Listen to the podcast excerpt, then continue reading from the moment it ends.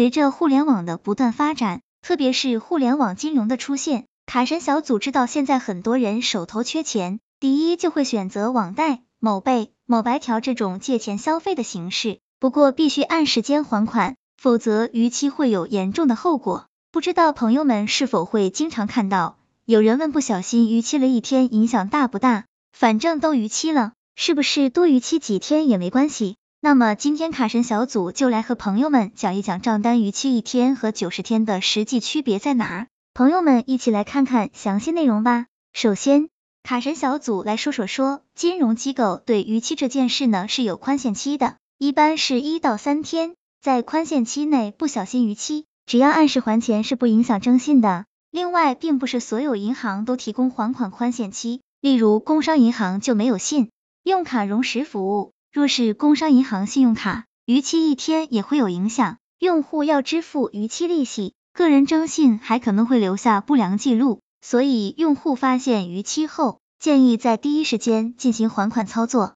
并且要主动联系银行。一旦超过宽限期仍未还钱，产生逾期。其实征信报告上也不会给用户标记黑名单三个字，也就是征信报告并没有黑名单一说，而是会根据用户的逾期天数做相应的标记，一表示逾期一到三十天，二表示逾期三十一到六十天，三表示逾期六十一到九十天，四表示逾期九十一到一百二十天，五表示逾期一百二十一到一百五十天，六表示逾期一百五十一到一百八十天。七表示逾期一百八十天以上，所以朋友们可以看到，逾期一天和逾期九十天以上，在征信报告里体现是完全不同的。这些记录将成为金融机构判断借款风险的依据，影响用户借钱的成功率，进而影响贷款买房买车等。除此之外，逾期还会产生罚息和滞纳金，逾期时间越长，用户付出的成本也会越高。